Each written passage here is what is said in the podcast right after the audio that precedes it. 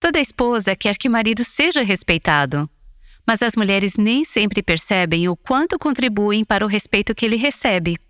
Aqui está Nancy DeMoss Wogemuth. A reputação de um homem no trabalho começa em casa. Ele pode ser um ótimo líder, ele pode ser um homem muito capaz. Mas se não tiver uma esposa e filhos que o respeitem, respeitem e honrem o Senhor, o que é mais importante ainda, isso vai prejudicar a sua reputação, ao invés de contribuir para ela. Este é o Aviva Nossos Corações com Nancy DeMoss Wogemuth na voz de Renata Santos. Você acha que as pessoas admiram seu marido por causa de suas ações? Você já pensou nisso?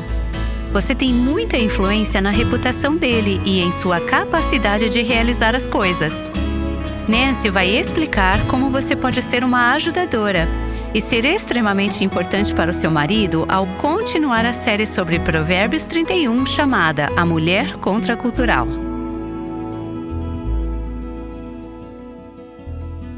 Na semana passada, estávamos discutindo várias coisas em um pequeno grupo de mulheres. Uma mulher nos contou seu testemunho de que, anos atrás, quando tinha 33 anos, alguém a convidou e ela foi pela primeira vez a um estudo bíblico em uma igreja. Ela não era cristã e nunca tinha estudado a Bíblia. Você acredita que, de todas as coisas que poderiam estar estudando, estavam estudando Provérbios 31? Ela disse: Lembre-se de que essa era a sua primeira vez em um estudo bíblico, hein? Abri minha Bíblia, li Provérbios 31 e não conseguia acreditar no que tinha lido. Ela disse, especialmente quando cheguei ao versículo 23, onde diz: Seu marido é respeitado na porta da cidade. Ela disse: Eu fiquei louca quando li aquele versículo, porque tínhamos acabado de ler sobre todas as coisas que essa mulher faz. Ela trabalha muito, ela se esforça ao máximo, e o que, que o marido dela está fazendo? Ele está por aí, nas portas. Ela disse: Isso foi o suficiente para me fazer dizer: Eu não quero ler esse livro. Ela continua dizendo: Fechei minha Bíblia e não a li novamente por anos. Isso a afastou tanto das Escrituras. Ler Provérbios 31 e, em particular, o versículo ao qual estamos chegando hoje, o versículo 23. Todas nós sorrimos quando essa mulher contou sua reação inicial a Provérbios 31. Acho que sorrimos porque em algum momento ou outro, provavelmente, todas nós já tivemos alguns sentimentos desconfortáveis em relação ao que lemos em Provérbios capítulo 31.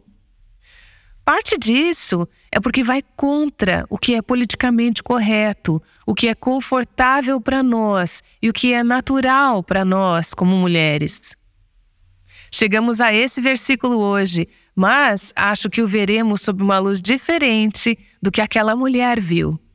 A propósito, apesar disso, graças a Deus, o Senhor a trouxe de volta à palavra, de volta à igreja.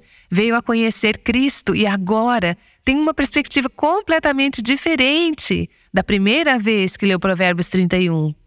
Agora ela está se tornando como essa mulher a qual estamos lendo a respeito. Depois de termos visto todas essas qualidades maravilhosas dessa mulher, seu empenho, sua diligência, sua competência em tantas áreas diferentes, que ela tem orgulho de ser a esposa do marido dela, hoje, em nosso contexto, para algumas mulheres, o versículo como 23, que fala do papel de liderança do marido, esse tipo de versículo pode ser considerado um insulto para muitas. Hoje as mulheres estão tão programadas para quererem sua própria posição e reconhecimento pelo que fazem. Elas não querem ser conhecidas como senhora fulana de tal mas sim serem reconhecidas por mérito próprio, por seus próprios talentos e contribuições.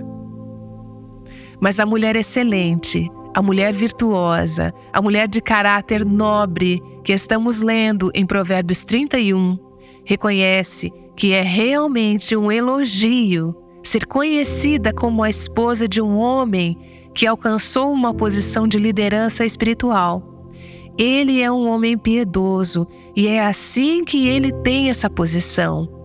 O marido dela é honrado, ele é respeitado, e este versículo nos diz que ele se senta com os anciãos na porta.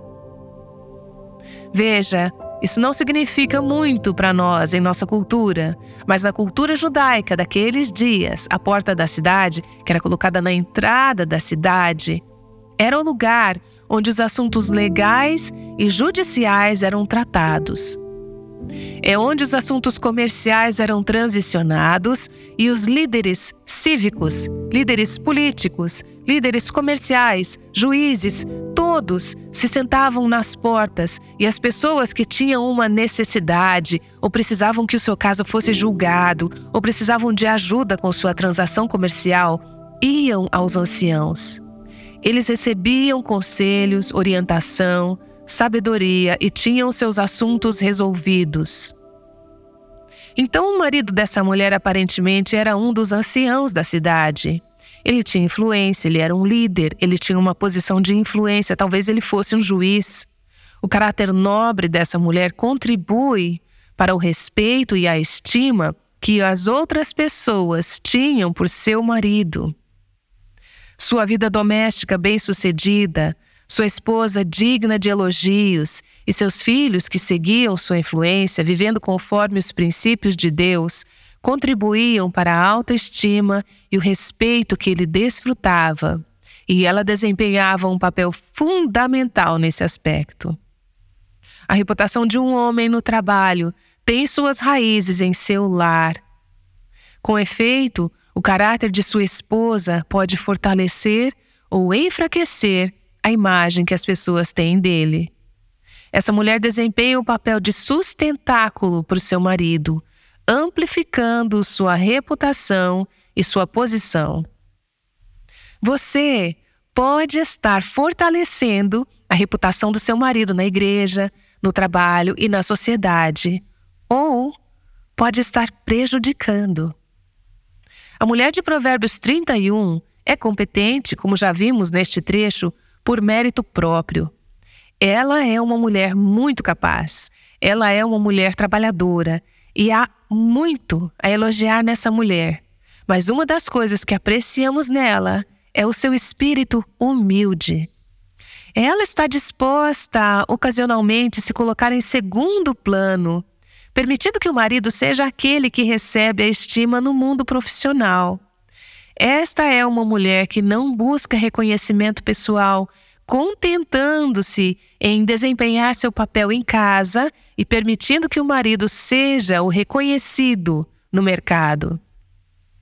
Esse assunto é tão sério que, de acordo com o Novo Testamento, você não só pode contribuir com a reputação do seu marido, como pode desqualificar o seu marido de ter uma posição de liderança espiritual na igreja. Você sabia disso? 1 Timóteo 3 nos fala sobre as qualificações que os homens precisam ter se desejam servir como presbíteros ou diáconos em liderança e autoridade na vida da igreja local. Mas também continua dizendo que tipo de qualificações as esposas deles devem ter. Suas esposas devem ser reverentes, suas esposas devem temer o Senhor. Elas não devem ser caluniadoras ou fofoqueiras maliciosas. Elas têm que controlar a língua. Você percebe que, se não tiver essas qualidades de uma mulher virtuosa, você pode efetivamente desqualificar o seu marido de ter uma posição de autoridade e liderança espiritual na igreja? A ideia aqui é de uma mulher apoiar o seu marido para que ele esteja apto a atuar no mercado, assim como ter as posições de liderança e influência na sociedade. Esse é um conceito muito estranho em nossa cultura hoje. Aqui está a mulher que modela como ser um apoio ao marido. Ele está trabalhando para fornecer os recursos e ela está gerenciando esses recursos para cuidar do marido e dos filhos. Provérbios capítulo 12 Ensina-nos que uma mulher graciosa é como uma coroa para o seu marido. E isso é precisamente o que essa mulher representa. Ela é a coroa do seu marido, de modo que, quando ele está nas portas da cidade trabalhando e exercendo influência, as pessoas proclamam: ele é um homem notável, tem uma esposa incrível. Ela é a coroa do marido, demonstrando profundo respeito por ele, elevando-o e, acima de tudo, agindo de forma que honra a liderança que ele exerce. Lembro-me de ouvir uma mulher dizer: Quando chegarmos ao céu, se eu puder ouvir Deus dizer ao meu marido: Muito bem, servo bom e fiel, então saberei que eu fui bem-sucedida, porque terei cumprido meu papel de ser uma ajudadora para o meu marido. Eu adoro essa forma de pensar.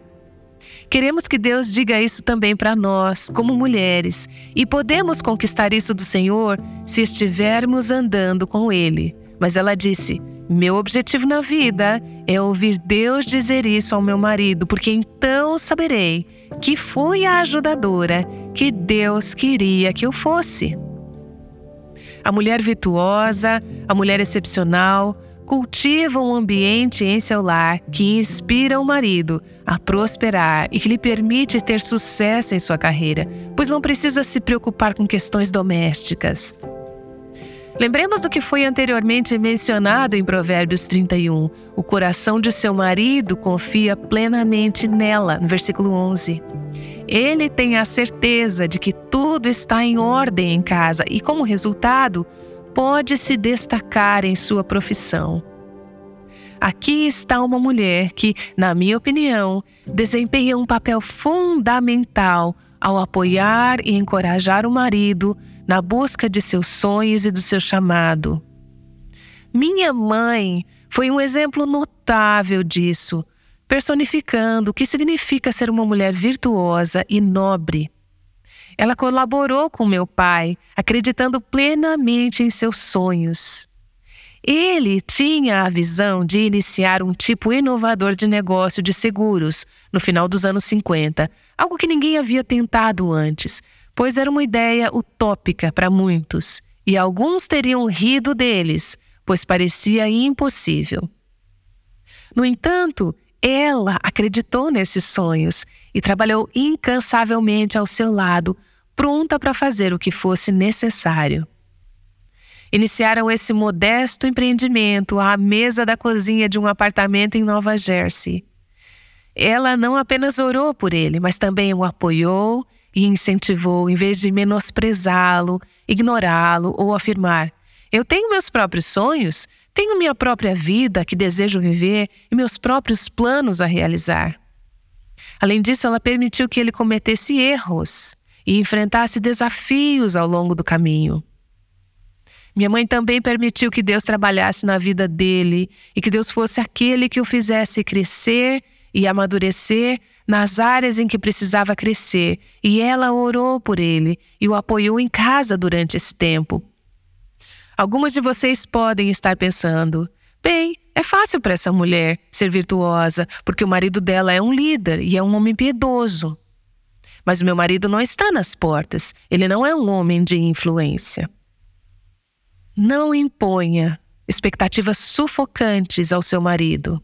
Em vez disso, Aspire a ser a mulher que o incentiva a prosperar em todas as áreas do plano que Deus tem para ele. Recentemente, conversei com uma mulher que tem vários filhos pequenos. Seu marido é um homem extremamente ocupado, envolvido na liderança da igreja, na comunidade e nos negócios, tornando suas vidas bastante agitadas. Ela adora ser esposa, mãe e ama sua família. No entanto, ela admitiu: Tenho tido alguns desafios com meu papel em meio a tudo isso. Ela possui um diploma de pós-graduação e já teve a oportunidade de aplicar suas habilidades empresariais no passado. No entanto, ela está atualmente em uma fase de sua vida em que se concentra intensamente nos filhos, no lar, no marido e nas diversas facetas da carreira dele. Ela não está se queixando, mas está enfrentando desafios em como encontrar o equilíbrio em meio à sua dinâmica. Ela sabe que é uma mulher competente por mérito próprio, mas grande parte do que ela está fazendo agora é apoiá-lo, estar em um papel de ajudante. Não é que ela não ame o marido, não é que ela não ame os filhos, mas essa luta tem acontecido em sua mente.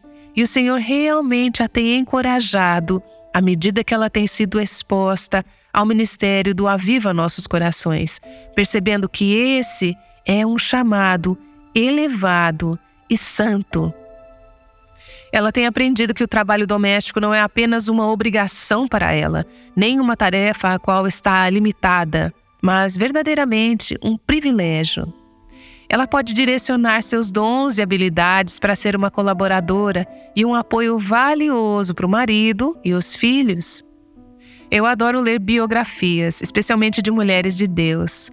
Uma das grandes mulheres da história cristã é Sarah Edwards, que foi a esposa de Jonathan Edwards. Ele foi um pastor que Deus usou de forma significativa como um instrumento no primeiro grande avivamento nos anos 1700. O pastor Jonathan conseguiu ser bem-sucedido em seu chamado como homem de Deus em grande parte por causa do tipo de esposa que Sarah Edwards era. Sarah e Jonathan Edwards tiveram 11 filhos. Ela se casou aos 18 anos e por 31 anos ela e Jonathan tiveram um casamento complexo e desafiador, mas muito bem sucedido. Um dos contemporâneos de Jonathan e Sarah Edwards escreveu um prefácio para uma coletânea das obras de Jonathan Edwards. No prefácio, ele dá uma descrição detalhada de quem era Sarah Edwards. E eu acho que é uma imagem perfeita desse tipo de mulher que está apoiando o marido a partir de seu papel em casa. Ele diz: No meio desses trabalhos complicados, e ele está falando sobre o momento em que o avivamento estava acontecendo e a vida estava muito ocupada para Jonathan Edwards, bem como em todos os momentos, ele encontrou em casa alguém que era, em todos os sentidos, uma auxiliadora para ele. Alguém que tornava o lar deles um lugar de ordem e limpeza, de paz e conforto, de harmonia e amor para todos que viviam lá, e de bondade e hospitalidade para os amigos, o visitante e o estrangeiro. Enquanto ela prestava uma deferência adequada ao marido e o tratava com total respeito, ela não poupava esforços para se moldar às inclinações dele. Isso pode parecer uma linguagem antiga, mas quando leio isso, penso na minha mãe, que de muitas maneiras se moldou às inclinações de meu pai. Sarah Edwards fez isso. Ela tornou tudo na família agradável, considerando isso a sua maior glória e a maneira mais eficaz de servir a Deus e à sua geração, e assim promover a utilidade e a felicidade do marido. Percebe isso? Ela considerava isso como o melhor meio de trazer glória a Deus e cumprir o propósito de Deus para a vida dela em sua geração, promovendo a utilidade espiritual e a felicidade do marido. Ela sabia que se pudesse criar um ambiente em casa onde o marido fosse encorajado a se tornar espiritualmente maduro e frutífero e a ser usado por Deus, então teria sido a ajudadora adequada a ele. Seu marido pode não ser um Jonathan Edwards. E deixe-me dizer, poucos homens são. Você não precisa viver com um Jonathan Edwards para cumprir o seu papel. Nós o respeitamos a partir do ponto de vista histórico. Isso é fácil, olhar para outro homem, seu pastor, um conselheiro, um grande líder cristão e dizer: sim, eu poderia ser uma mulher piedosa se fosse casada com alguém como ele. Porém, somente a esposa daquele homem sabe realmente como é ser casada com ele. Você o vê quando ele está no púlpito, quando está na frente de todos os outros e está em seu auge espiritual. Ela vive com ele e sabe que ele, como todo homem, tem suas falhas, seus fracassos, suas fraquezas. E ela tem que lidar com isso. Ela tem que viver com isso, assim como você tem que lidar e viver com as fraquezas do seu marido. Então não vai pensando que a grama do vizinho é sempre mais verde. Deus te deu exatamente o marido que ele sabe que quer que você ajude.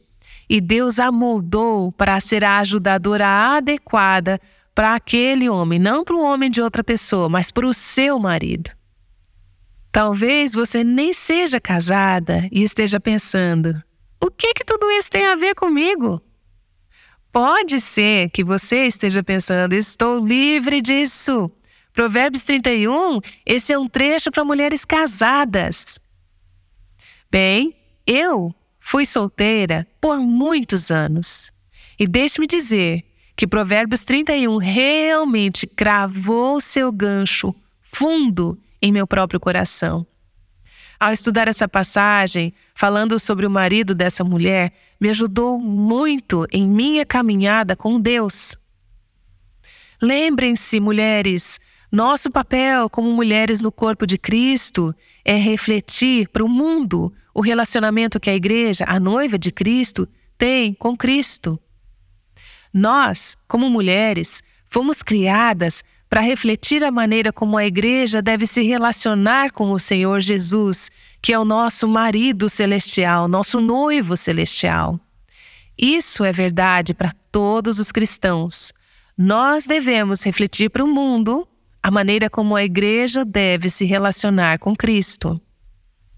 Nosso objetivo, assim como o objetivo dessa mulher virtuosa, é elevar e melhorar a reputação de seu marido, seu status na comunidade. Nosso objetivo como mulheres, nosso objetivo como cristãs, é fortalecer a reputação de Cristo. Devemos viver de tal maneira que as pessoas digam: ela é o tipo de mulher que me faz querer conhecer o seu marido celestial. Ela me faz querer conhecer a Cristo. Nosso objetivo não é chamar a atenção para nós mesmas, construir nossa própria reputação, ter nossa própria carreira, exaltar nossas próprias habilidades e talentos.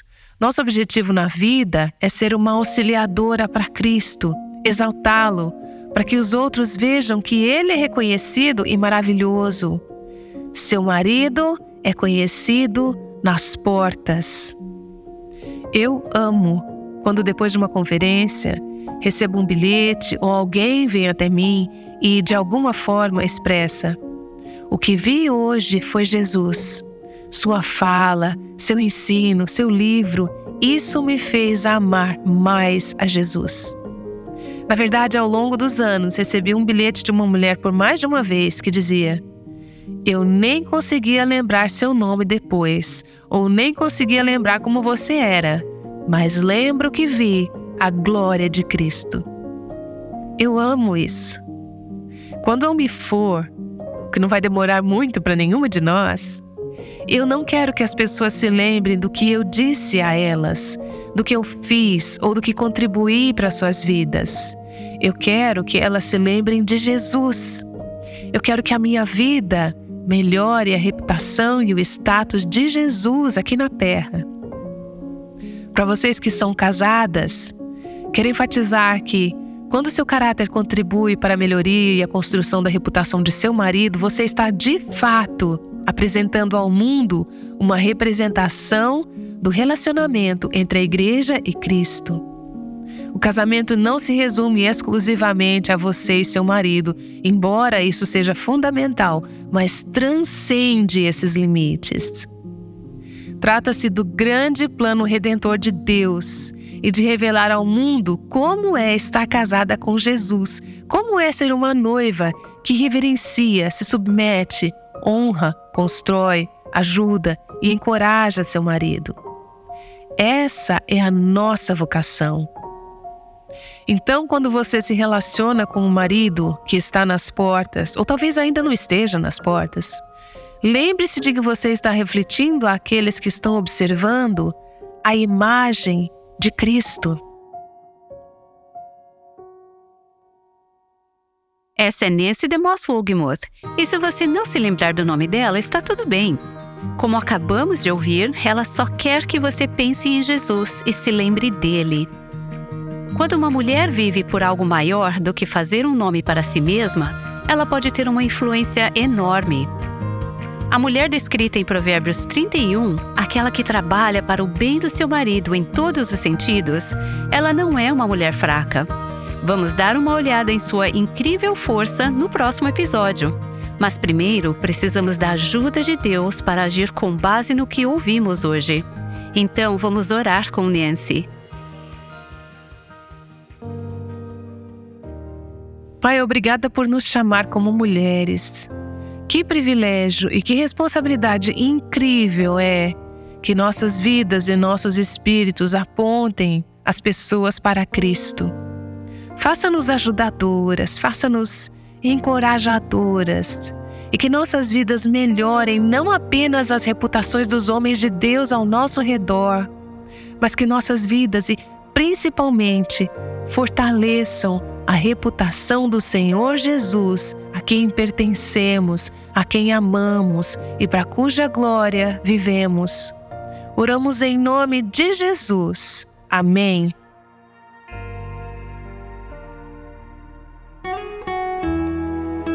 O Aviva Nossos Corações é um ministério em língua portuguesa do Revival Hearts com Nancy DeMoss Wogemuth, que chama as mulheres à liberdade, à plenitude e à abundância em Cristo.